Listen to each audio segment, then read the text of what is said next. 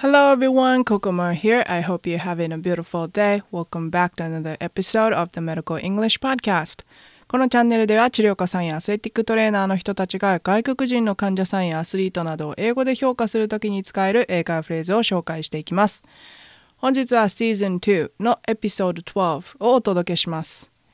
本当は今週から可動域を確認するフレーズを紹介しようと思ったんですが、個人的には可動域確認をする際に痛みの有無も確認すると思ったので先に痛みの確認フレーズを紹介します。今週のフレーズは痛みはありますか？と動きの中のどこで痛みを感じますか？というフレーズです。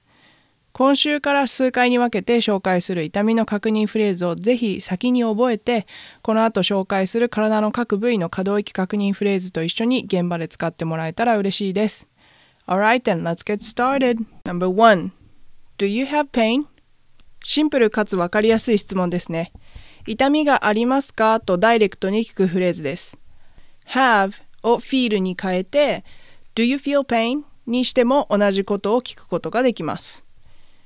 評価の仕方は人それぞれだと思いますが私は例えば膝の屈曲だったらその可動域を確認した後にこの動きで痛みがあるかどうかを確認するために Do you have pain? と聞きます。この質問はシンプルだからこそどんな場面でも使いやすいので都市筋力検査の時やコレクティブエクササイズあとはリハビリの時などにも使うことができます。Okay, repeat after me. Do you have pain? Do you have pain? Alright, number two. Do you feel pain with this? 先ほどと同じ質問のフレーズですが with this とつけることでたった今やった可動域や都市検査などで痛みがあったかを明確に聞くことができます。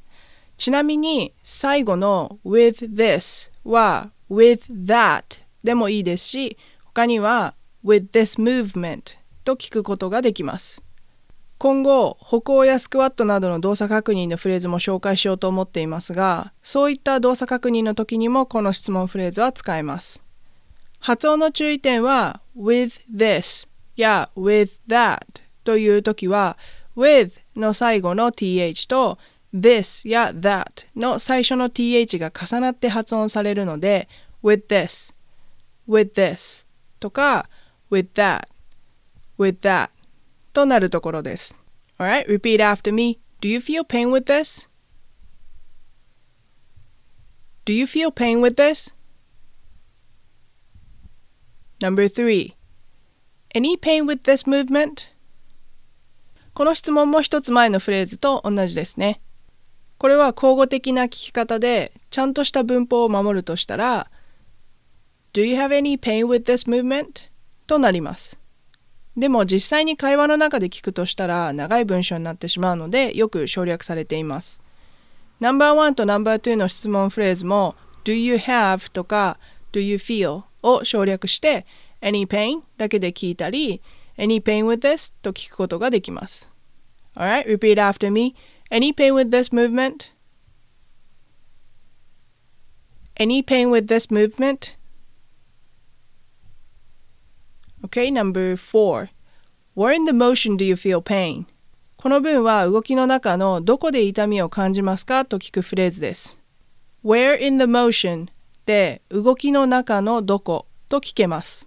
モーションは動きという意味ですが、もう一つ日本語の動きと同じ意味を持つ英単語が movement です。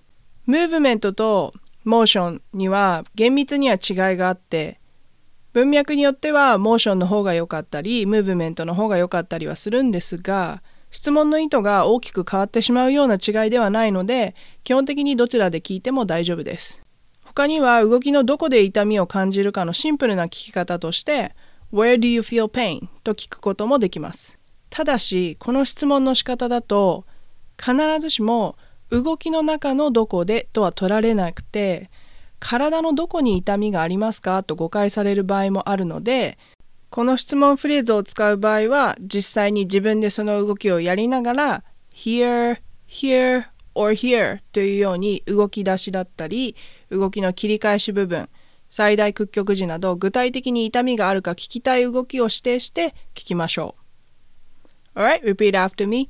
Where in the motion do you feel pain? Where in the motion do you feel pain? Number five. When do you feel pain? これも使う場面によっては別の意味になるぐらいとってもざっくりした聞き方になります。